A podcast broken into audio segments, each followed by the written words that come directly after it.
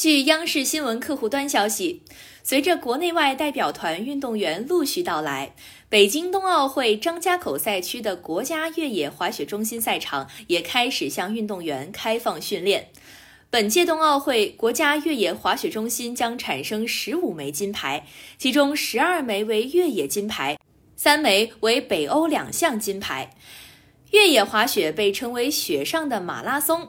二月五号，国家越野滑雪中心将产生本届冬奥会第一块金牌。感谢收听羊城晚报广东头条，我是主播于彤颖。